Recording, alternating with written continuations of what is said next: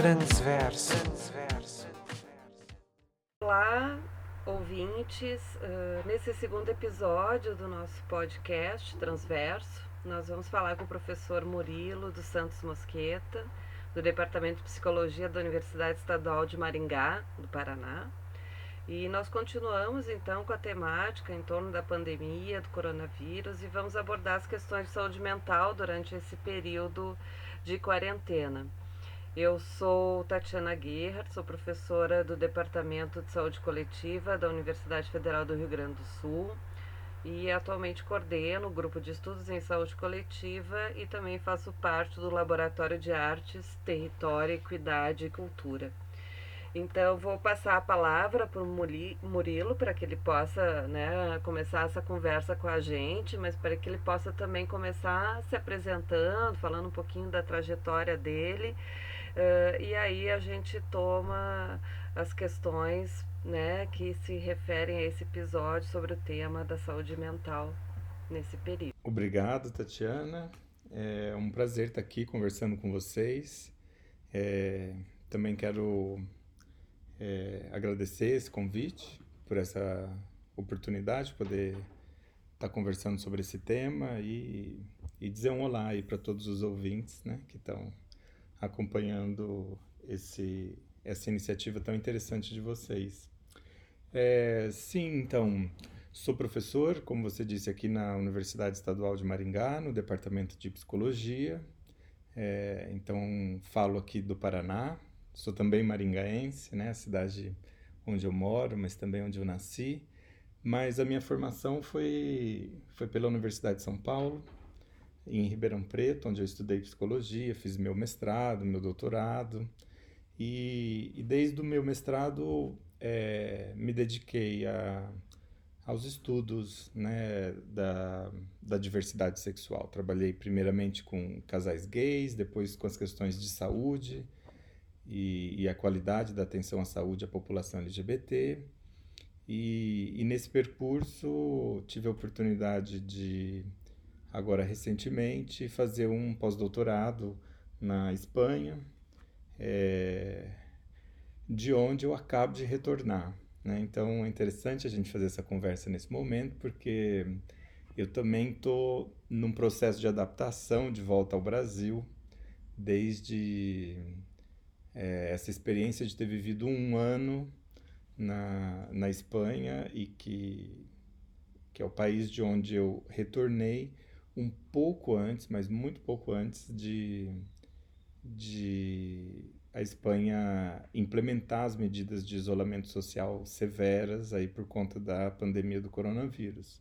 Então eu saí de lá assim no, no, no período final e cheguei aqui no momento em que o Brasil começou a implementar isso. Então a minha experiência tem sido assim um pouco interessante nesse sentido. E aqui na Universidade de Maringá eu fundei um, um grupo de estudos chamado Deverso, que é um grupo de, de pesquisa e de extensão é, em diversidade sexual, saúde e política.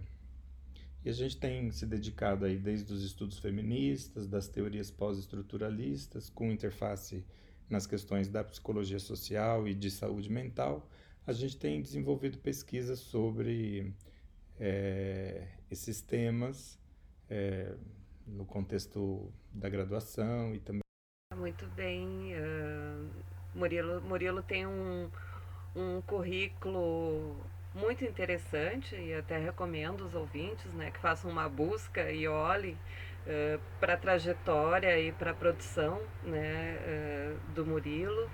Uh, e interessante também poder ouvir essa, essa tua recente experiência, né, passando esse um ano de formação na Espanha, mas também nesse período agora, né, pegando assim o final, ou quer dizer, pegando ao final desse teu período na né, Espanha, pegando o início aí dessas mudanças, dessas grandes mudanças planetárias, né, que, que estão acontecendo, né? Por si só, eu imagino uh, que ter passado esse um ano, né, já provoca, né, grandes mudanças, né, na, na gente, não só em termos de, de aquisição de, de, de novos conhecimentos, mas também uh, em termos de encontros né, com outras, outras, outras culturas, outros modos de ser, né? E a volta ao país, ela sempre nos provoca né, novos novos reencontros com, com nós mesmos, primeiramente, né? Mas também com a sociedade na qual nós estamos inseridas, né? Eu também tive essa oportunidade, esse privilégio de ter passado um ano também pós-doutorado fora e compreendo um pouco essa, né, esse teu momento atual, embora ele seja talvez uh, mais intenso agora por conta né, do, do próprio contexto que a gente está vivenciando. Uh, mas enfim, Murilo, vamos tentar entrar então, a partir dessa tua trajetória, né, um pouco no tema né, do episódio de hoje. E, e é como né, comentei, a gente está vivendo um momento delicado e onde muitas coisas na vida né, da gente precisam ser reorganizadas e ou repensadas. Né? Tu já trazes isso né, na, na, na tua própria fala inicial. Então, eu queria que tu contasse um pouco pra gente como é que está sendo essa experiência com esse momento e como é que tu, tu vês a maneira como as pessoas têm lidado com essa realidade. É isso mesmo, Tatiana. É... Obrigado por essa pergunta, porque é isso mesmo. É um retorno ao, ao Brasil muito atípico para mim. Né? Já seria típico por conta, como você bem disse, da intensidade dessa experiência.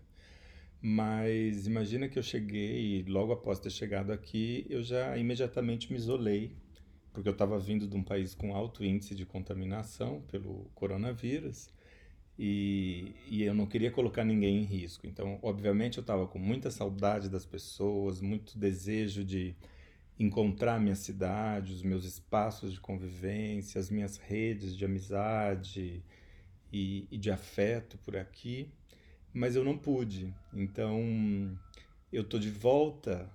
É como estar de volta ao Brasil e não estar, porque eu sigo falando com os meus amigos daqui como eu falava quando estava na Espanha, ou seja, pelo celular, pelo computador. E, e essa experiência, né, de, de me readaptar a essa condição tem sido ao mesmo tempo, né, é desafiadora no sentido que me coloca para viver coisas que eu acredito que não escolheria vivê-las, mas também uma oportunidade de aprendizado, né? Então, eu acho que eu tenho que aprender ainda algumas coisas que estão surgindo como como isso mesmo que a gente está fazendo remotamente, né? Não poder estar tá junto, mas ter que é, usar essas tecnologias, é, me adaptando a uma rotina nova, criando outras prioridades, né, dos meus programas de pesquisa, daquilo que eu estava pensando que seria importante de fazer enquanto acadêmico, enquanto pesquisador, enquanto psicólogo e enquanto militante das questões LGBTs, essa situação reposiciona prioridades na minha vida, né? Então é um momento também interessante do ponto de vista da transformação que se processa né, aqui. E é, seguindo aí né, um pouco mais na, na, tua pergunta, o que eu tenho visto né, das pessoas é, mais próximas de mim e das pessoas que eu conheço que estão aí envolvidas nos movimentos é, dos, dos direitos LGBTQ e das diferentes militâncias nesse sentido, é, eu acho que esse momento nos afeta de, de várias formas, né? Então, é, eu vejo pessoas que estão tristes, que estão assustadas, que estão ansiosas pelo futuro, é, preocupadas com a possibilidade de manter as condições de sobrevivência e, e de garantia da, da vida. É, eu vejo também é, que são pessoas que estão mobilizando esforços para se conectar com, com a importância desse momento histórico que a gente está vivendo, construir de alguma maneira alguma resposta para eles dentro das suas atuações, né? É, então são afetos, né, emoções que vão para muito, muitas direções. Também vejo pessoas que estão falando é, de uma reorganização da vida cotidiana, de uma apreciação diferente daquilo que elas faziam antes, do modo como elas lidam com o tempo, com a rotina, com seus interesses. É, quase todas as pessoas com quem eu tenho conversado têm falado de que estão passando mais tempo nas redes sociais, seja para buscar informação, seja para estar tá conectado com as pessoas que já não podem ver pessoalmente, presencialmente. É, e eu sinto também, e, e, as pessoas têm relatado, é, de que esse momento tem disparado um conjunto de questões existenciais, né? O que realmente importa, é, qual que é o sentido disso que a gente está vivendo, é, como é que eu quero passar por isso, o que é que eu estou é, é, contribuindo. Então, são questões de ordem da existência, né? da pessoa olhar para si mesma é, enquanto vive um momento único. Né? Acho que na história é, da minha geração e, e de muitas pessoas também. Então é mais ou menos assim que eu tenho visto as pessoas passarem e, e viverem por esse momento agora. E Murilo, uh, e como é que a gente poderia pensar essas questões uh, de como é que elas afetam aí no caso não as populações de uma forma geral, né, como tu mencionaste, mas as populações vulneráveis ou aquelas mais vulnerabil, vulnerabilizadas, né, uh, já uh, anteriormente, inclusive, a essa pandemia. Porque agora vem uh, esse momento, ele nos apresenta, como tu disseste, muitas possibilidades, né? Mas o distanciamento, ele também provoca, né? de uma certa forma, sofrimento né, para alguns. Uh, e a gente, ao mesmo tempo, vê uh, um excesso de informações circulando, um excesso de notícias, né, e tu mesmo mencionas né, as pessoas com quem tu convive, eu posso dizer que com quem eu estou convivendo também, né, estão muito mais tempo na, nas redes sociais, porque é a forma hoje da gente estar conectada mais intensamente até né, do, do que antes. Uh, há também, uh, por conta desse isolamento social, né, dificuldades de acesso aos cuidados de saúde, uh, a, a insegurança também que o próprio desamparo econômico né, vem trazendo. Uh, isso, de uma certa forma, faz circular um mal-estar social grande, né? um mal-estar individual grande também. E uh, eu queria que tu pudesse talvez falar como é que isso afeta ainda mais as pessoas uh, mais vulneráveis da sociedade. Sim, é, é ótima pergunta, porque a gente sabe não é, Tatiana, que a gente vive num país de extrema desigualdade e que é, logo no início desta desta pandemia e da chegada dela aqui no Brasil, é, um dos discursos mobilizados para falar dela era é, de que a gente estava no mesmo barco, né? E que eu acho que é muito próprio é, de uma ilusão que a gente cria, é, talvez até é, acreditamos, né, em alguns momentos nela, de que a gente está compartilhando uma mesma situação, quando na verdade essa situação ela é vivida por cada um de uma maneira muito diferente, dependendo justamente de como essa pessoa está nesse jogo social que produz tanta desigualdade, né? E eu acho que é assim também que a gente tem que pensar é, quando a gente fala das, das pessoas LGBTQ, né? Porque desde os estudos é, interseccionais, a gente já aprendeu né, que falar de vulnerabilidade é uma coisa muito complexa, que ela depende né, é, de, de uma configuração de muitos fatores, como gênero, é, sexualidade, idade, raça, classe social, habilidade física, é, e também do modo como cada contexto toma cada um desses marcadores para produzir é, sentidos, né? É, que ampliam ou diminuem as possibilidades dessas pessoas viverem plenamente.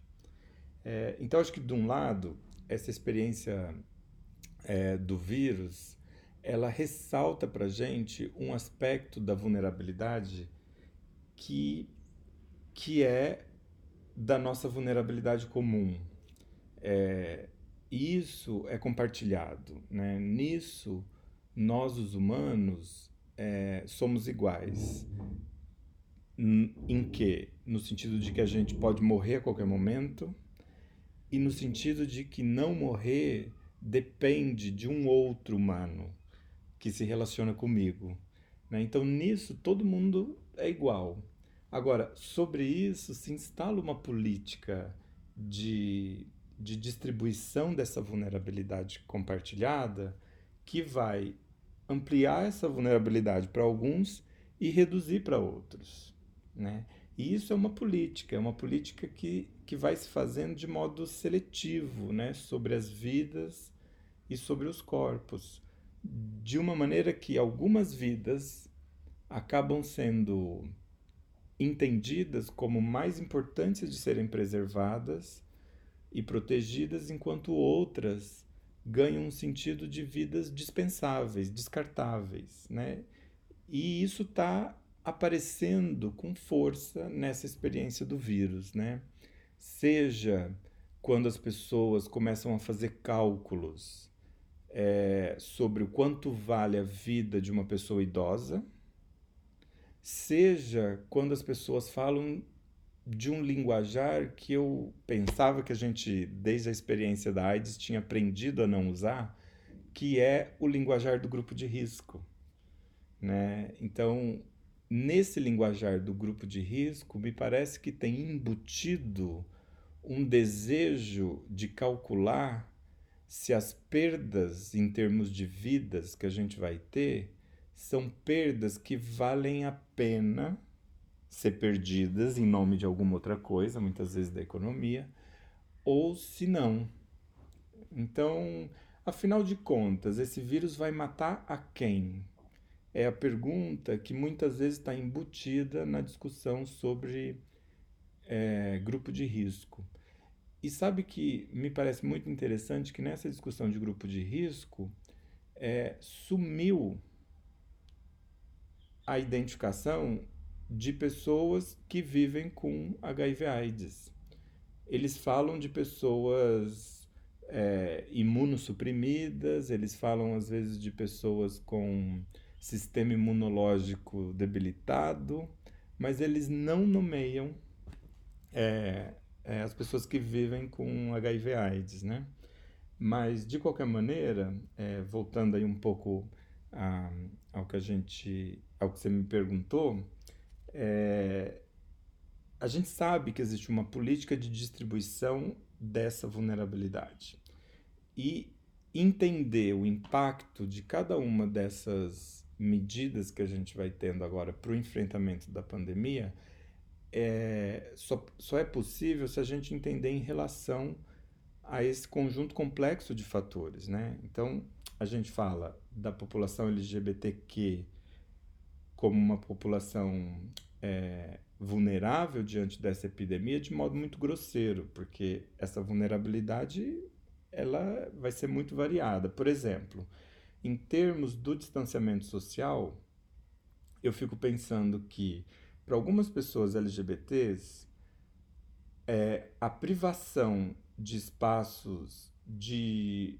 de sociabilidade, espaços públicos de sociabilidade, vai ter um efeito, é, pode ter um efeito muito intenso porque era justamente nesses espaços e não no espaço privado da família que essas pessoas construíram sua principal rede de apoio, de, de noção de si mesmo e, e da vida que elas levam. É, Para outras pessoas, é, o isolamento social, com essa ênfase em ficar em casa, vai produzir o efeito oposto. Pessoas que vivem, que, que têm que compartilhar, compartilhar a casa pequena com muitas outras pessoas, é, estão de fato isoladas. Entende? Assim, para algumas pessoas o espaço público era o espaço mais arejado que elas viviam né? Porque elas ficavam pouco tempo em casa, porque a casa é muito pequena e os cômodos eram divididos com muitas pessoas. E essas pessoas, né, por uma questão é, de renda, é, não tinha condição de, de ter espaços mais confortáveis. Enfim, o isolamento também pode é, afetar de modo distinto aquelas pessoas que dependiam, por exemplo, de atividades uh, sexuais como fonte de renda. Né? Como que essas pessoas é, vão continuar trabalhando e produzindo sua renda se elas têm que ficar em casa e não podem por exemplo, ir para a pista para trabalhar? É, então, a vulnerabilidade vai, vai ser reconfigurada dependendo de todos esses fatores, mas é claro, de um modo geral, a gente sabe né, que o momento que a gente vive é dramático, que ele aciona uma, uma crise sobre a nossa sobrevivência, tanto em termos de saúde quanto em termos econômicos, e que a gente sabe que por causa disso as condições de vida vão ficar ainda mais difíceis e vão entrar ainda mais em disputa. Condições de trabalho, de renda, por exemplo, cada vez mais escassas. E é, aqueles que já estavam numa posição mais vulnerável vão, eu imagino, estar ainda mais expostos à violência que vai surgir dessas situações de maior restrição. Agora, é, esse sistema né, que, que a gente vê afetado, abalado por essa pandemia, é também um sistema que nunca serviu para promoção e para preservação da vida, porque ele é um sistema que foi montado a partir da exploração, a exploração dos corpos das mulheres, a exploração e da violência sobre os corpos racializados, a exploração e a destruição do planeta. Então, não dá para ter ilusão, né? Esse sistema ele foi montado para a destruição e a exploração e é, e é aí que ele produz as vulnerabilidades cada vez mais aumentadas. Então, a experiência da pandemia vai ampliar as dimensões desta produção de vulnerabilidade e a conta desse momento que a gente está vivendo vai chegar primeiro para as pessoas mais vulneráveis. Sim, com certeza. Uh, essa questão uh, dessa diversidade né, de situações que se apresentam e que, uh, de uma certa forma, de uma certa forma não, acho que de uma forma bastante contundente, né, nós já tínhamos, nós vivemos num país de uma com uma desigualdade social extremamente uh, grande e já pré-existente, né? uh, assim como uma situações de vulnerabilidade também já pré-existentes a todo a toda essa crise e que na realidade não é uma crise, né? É uma conjunção de várias crises, né? Que, que estamos vivendo, como tu comentaste, é uma crise uh, obviamente sanitária, mas ela é social, ela é ambiental, ela é econômica, ela é política, ela é de representação, ela vai em todos os seus sentidos. Né? E uh, por trás de cada um dos números, né, desses casos, das estatísticas, nós temos rostos, né, rostos com cor, com raça, com gênero, com, com orientação sexual, com classe social, com biografias, com experiências singulares, cada uma delas. Uh, e é preciso, e é isso todo o desafio, né, da gente considerar justamente uh, essa experiência que vai sendo vivenciada né, nos diferentes corpos, corpos que são também sociais, né, como isso vai se configurando né, a partir dessa nova situação. Uh, ao mesmo tempo, dentro dessa diversidade, como o Tobens coloca, assim, uh, vemos que uma parte, pelo menos, né, posso também estar enganado, mas enfim, queria discutir também isso contigo, uma parte da população LGBTQ, ela muitas vezes vive né, uma realidade de solidão, de isolamento, de exclusão e que uh, muitos nesse momento precisam se afastar ou uh, como tu colocaste, né, das suas famílias, do seu contexto uh, de vida, né, para poder enfrentar uma situação que anteriormente já não era fácil. Né? Então, uh, como é que a gente poderia pensar em, em, em, em brechas né, para lidar com essa solidão né, que possivelmente está sendo, sendo agravada ainda nesse, nesse período? É, eu, eu penso também que que num, num sentido a, a solidão e o, e o isolamento é, é, fazem parte né, de, da experiência de muitas pessoas LGBTQ que a gente uh, conhece ou que a gente que estão aí no nosso no nosso convívio, né? E, e mesmo pensando na minha própria experiência, né? No, no modo como eu fui passando é, pela vida como um homem gay e, e me construindo, né, em relação a uma sociedade normativa, a uma sociedade que me pedia, né, um conjunto de coisas que eu não me via na condição de oferecer e nem e nem podendo, né, oferecer e depois nem desejando, né? E, e a gente muitas vezes vive isso como uma experiência de rechaço, de ser excluído, né? de, de ser empurrado para uma, uma vida que muitos imaginam, né? que vai ser uma vida solitária, de desencontros.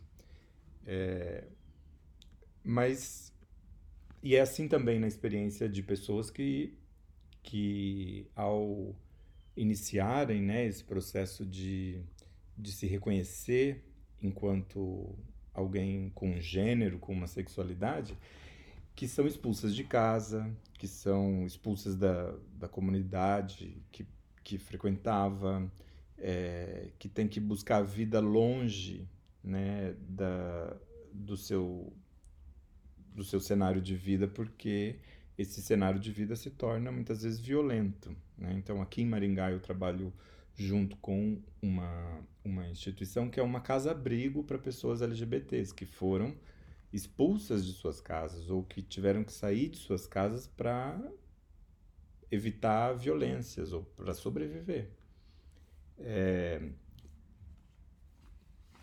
Então, eu acho que, que essa solidão e esse isolamento é um, um aspecto recorrente, né, muitas vezes na vida dessas pessoas e que essa situação que a gente está vivendo hoje pode aumentar, né? pode, pode ampliar. É, só que eu acho que tem um outro lado que é pensar o que, que essas pessoas fazem quando elas saem de suas casas. Né? Então, é, a gente também pode contar a história do modo como essas pessoas, ao saírem de suas famílias, de seus núcleos familiares, de suas casas, elas vão buscar outras redes de pertencimento e de sociabilidade. E, e que são redes fundamentais para a nossa vida e para a nossa sobrevivência. Né? Às vezes são redes de amigos, às vezes são redes de repúblicas ou, ou de novas casas onde essas pessoas vão morar.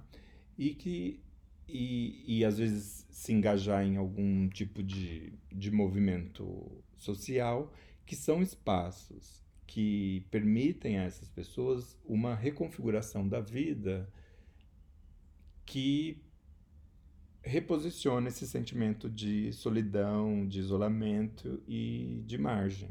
Né?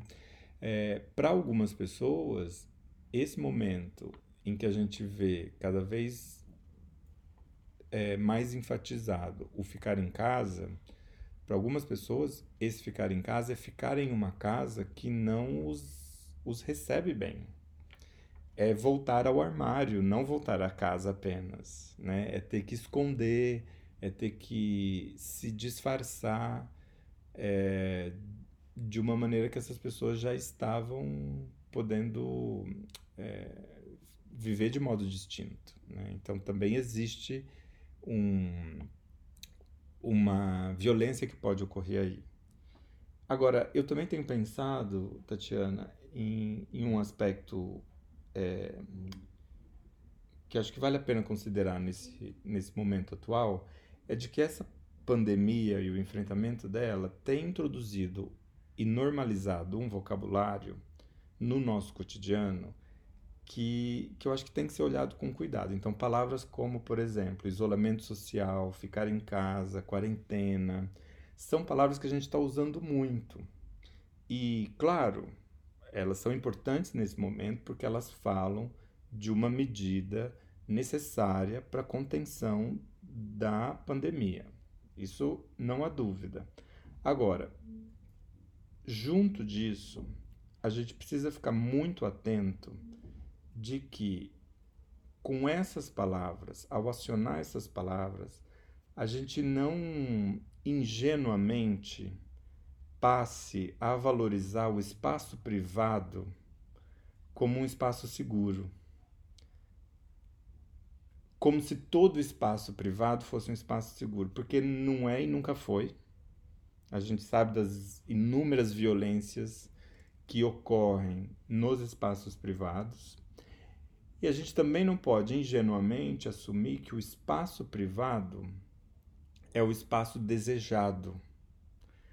Porque para muitos de nós, não é o espaço privado o nosso melhor espaço. É o espaço coletivo, é o espaço público, é o espaço é, onde a gente está em comunidades mais ampliadas e mais distribuídas do que essa que fala muitas vezes de um núcleo familiar, seja ele o original ou seja ele o, o constituído ao longo da vida.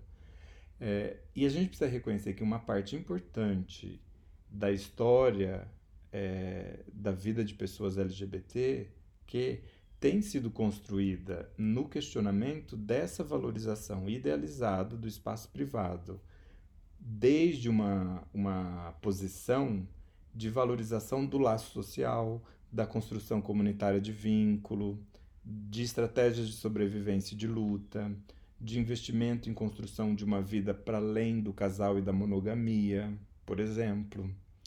É, então, por exemplo, eu, eu penso como é que a gente passou pela, é, pelos primeiros anos, né, pelo primeiro impacto da epidemia de AIDS. Né? Que respostas a nossa comunidade né, LGBTQ construiu para isso? Não foi uma, uma resposta privada, não foi uma resposta de isolamento. É, foi uma resposta construída numa, numa tessitura comunitária e, e a comunidade saiu reconstituída e mais fortalecida. Os estudos sobre o, os movimentos sociais dessa época contam isso para gente. Né? As comunidades saíram e os movimentos sociais saíram mais fortalecidos. Né? É claro que essa epidemia é uma outra epidemia, ela tem outras dimensões, ela tem outras características, mas eu estou usando né, da nossa história enquanto comunidade para pensar que a gente não pode olhar para o espaço privado como um espaço sagrado e, e ingenuamente seguro, e a gente tem que problematizar o desejo pelo espaço privado como o nosso reduto de vida é, feliz, é, realizada e protegida, né?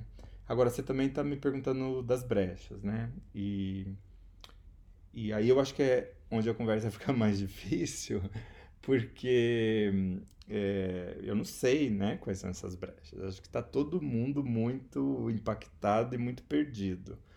Mas eu sei, Tatiana, que a gente é muito inventivo. Né?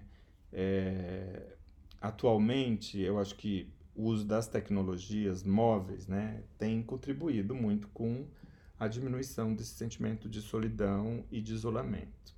E a gente já vê aí surgindo redes de pessoas LGBTs em cidades, né, em locais que vão se organizando para dar conta desse momento, seja para é, criar um modo de vida, né, de fazer encontros, ainda que sejam virtuais e, e, e seguir com alguns aspectos importantes é, de como essas pessoas levavam a vida antes, seja para se protegerem, para se cuidarem e para garantir sua sobrevivência. Então, eu tenho visto as pessoas usarem das redes e das tecnologias para construir essas alternativas. É, eu considero né, importante que as pessoas encontrem maneiras de não estar demasiadamente solitárias nesse momento. É, o, o, momento exige de nós um isolamento físico. É, e eu acho que a gente conseguir criar algo que permita a gente driblar um pouco essa questão do isolamento físico, mas da necessidade de, de não estar só, é, a gente vai precisar criar algumas coisas. Por exemplo, é, não sei, talvez aquele amigo de balada que eu tinha pode se tornar agora um, um amigo de jogos online. Entende? Assim, algumas relações vão precisar ser reconfiguradas diante de impedimentos muito concretos. Mas nessa reconfiguração, eu acredito que as pessoas vão criando é, modos de estar tá junto e de não ficar de não ficar sozinho. Né? Acho que cada um tem experimentado coisas assim, né? Na medida em que falar por telefone vai ficando pouco, as pessoas começam, sei lá, a jantar junto, pela câmera, enfim. É, as pessoas vão criando, né, também isso. É, é, um, é um momento também que permite, né, a gente é, parar um pouco no tempo, né? É, embora a, acho que a, a própria internet muitas vezes não permite, né, que a gente tenha um tempo um pouco para se olhar para si, né, para repensar a, a vida e as suas relações. É um momento que pode, né, se a gente estiver bem, né, é, acho que a, a grande questão também é essa, né, uh, porque acho que há muitas oscilações também de sentimentos nesse período. Então, a gente estando bem, acho que é um momento propício também uh, para a inovação, para criatividade, né? O tal do ócio criativo, né? Que a gente fala. E que a gente não tem tempo, né? Mais para isso. Né? Às vezes, por força né, das circunstâncias, a gente acaba tendo né, que se reinventar nesse processo. Uh, mas isso bom, né? Não, não é uma, uma verdade, não é uma possibilidade talvez para todos, né? Por conta de como cada um vai vivenciando todos esses processos, né? Talvez alguns vão se fechar mais, outros vão procurar outras alternativas. Uh, acho bem interessante o que tu trazes em relação a, a essa idealização do espaço privado, né, e dessa relação com o espaço público, ao longo da história, nós enquanto humanidade, sociedade, fizemos um movimento contrário, né? Talvez a sociedade ocidental, no caso, pensando, né? Sai do espaço de vida público, né? Onde compartilhávamos várias questões, inclusive uh, relativas ao corpo e à nossa intimidade, para um espaço privado, cada vez mais privado, né? Cada vez mais isolado uh, e individualizado. Uh, e é interessante quando tu colocas isso uh, para essa população específica e, e, trazendo até inclusive o, exemplo né, do enfrentamento do, do HIV e o quanto essa questão realmente é uma questão que hoje é importante da gente já começar a pontuar, porque os desdobramentos, né, passado todo todo esse momento eles vão ser uh, talvez bastante intensos uh, e retrocessos também podem acontecer. Né? A gente tem apostado muito de que sairíamos transformados de tudo isso, mas essa transformação, essa mudança, nem sempre ela vai ser positiva, ou ela vai ser positiva para alguns e certamente não vai ser para todos. Eu acho que dependendo do tempo que durar todo esse processo, né? a gente pode ter consequências e implicações bastante uh, difíceis né, para determinados grupos de população. Uh, e aí penso particularmente nessa questão da, da, da polícia sanitária, né? Com, com, essas medidas que hoje né, nos colocam uh, e que são extremamente importantes, né, que neste momento devem acontecer, mas é o quanto uh, isso também dá margens para governos mais autoritários se utilizarem disso na sequência, né, para outras ações. Né? Então, o quanto também a gente precisa estar tá vigilante uh, né, e trazer para o debate desde já estes elementos. Uh, acho que talvez a gente poderia e, e para um, para questões que apontassem um pouco, não sei se tu conheces, mas uh, algum, em relação a algumas iniciativas solidárias e como é que elas têm se apresentado né, uh, como ferramentas para auxiliar essas populações. Uh, talvez pudesse exemplificar com alguma ação que tu conhece né, e como é que esse movimento ele poderia apontar para alguma mudança um pouco mais sensível né, em relação uh, a, essa, a essa pandemia ou se isso ainda é muito otimismo para esse momento. Né? É, de fato, eu acho que essas iniciativas estão surgindo agora. Né? Então, do que eu conheço, eu conheço coisas ainda muito é, muito em seu princípio e muito locais, né?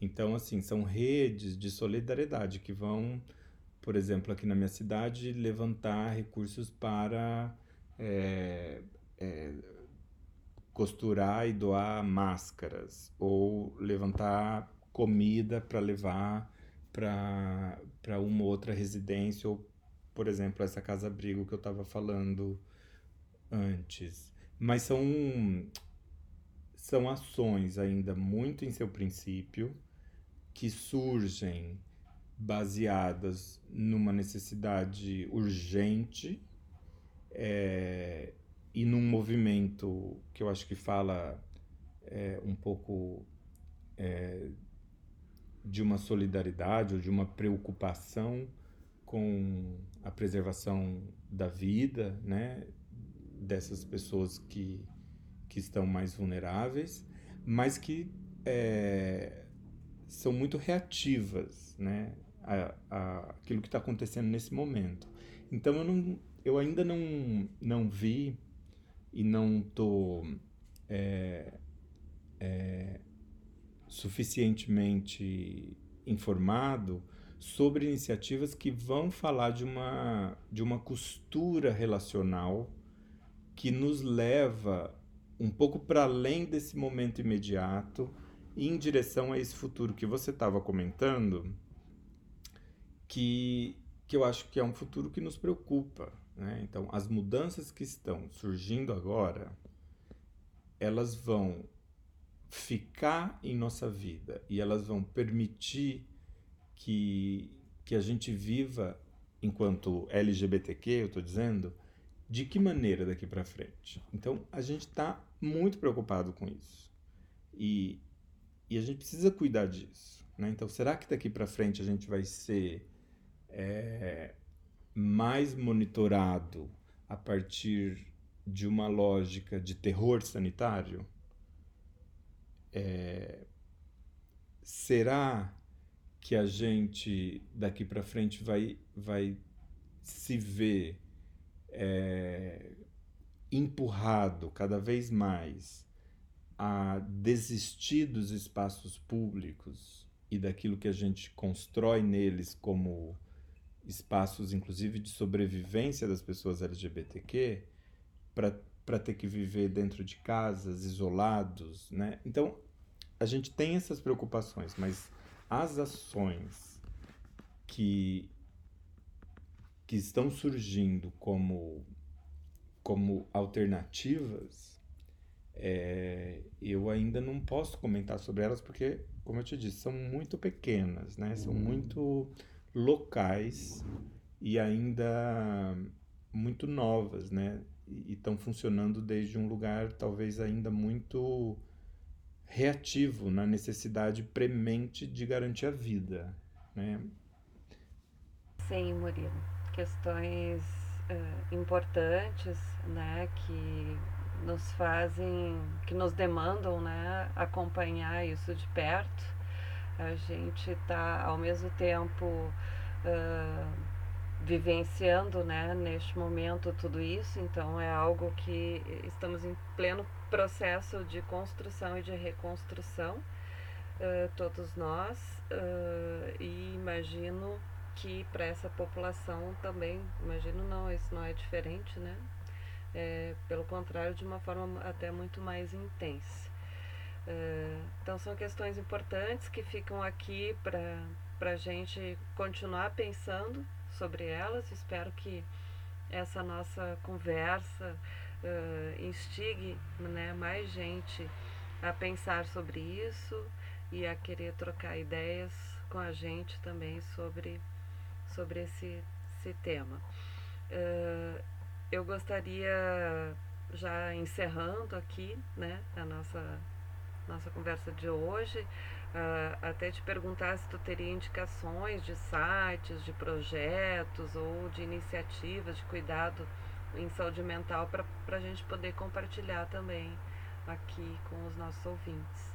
É, então, tem, eu tenho acompanhado, assim, tem surgido materiais que não são diretamente voltados à, à população LGBTQ. Acho que o único diretamente voltado é o que eu conheço de uma cartilha que foi lançada pela ANTRA e está no site da ANTRA, né, para quem quiser olhar, voltado aí para a população é, trans e, e travesti e que fala um pouco de algumas medidas de cuidado nesse momento da, da pandemia.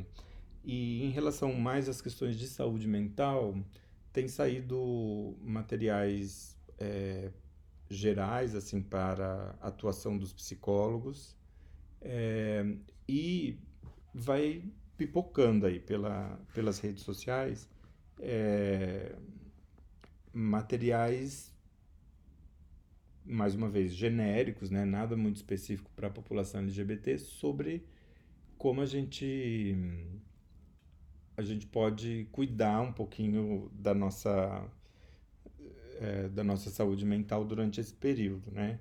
Mas é um material muito distribuído, não está localizado em um ou outro portal.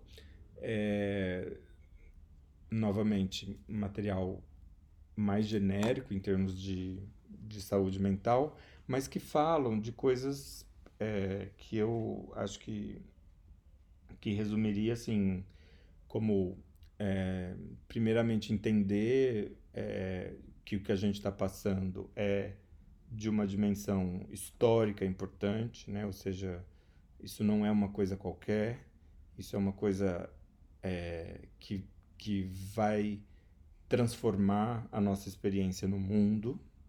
É, e isso é importante porque aí a gente não tem que ficar achando que tem algo de errado comigo mesmo, mas que está é, todo mundo passando por isso, né? E, e é um momento único em termos da, da intensidade e, e que é normal, entre aspas, né? Esse normal, mas é que é esperado que, que um monte de sentimentos e de que é, afetos distintos surjam né, por conta disso.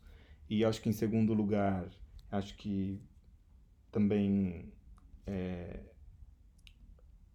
a gente vê que muitas pessoas estão vivendo o que a gente está vivendo, desde uma, uma experiência que a gente pode chamar de luto, porque a vida que a gente conhecia, tal qual a gente vivia, gostando mais ou menos dela, deixou de existir, foi suspensa em muitos de seus aspectos, foi cancelado, como é o, o jargão aí que tem sido usado.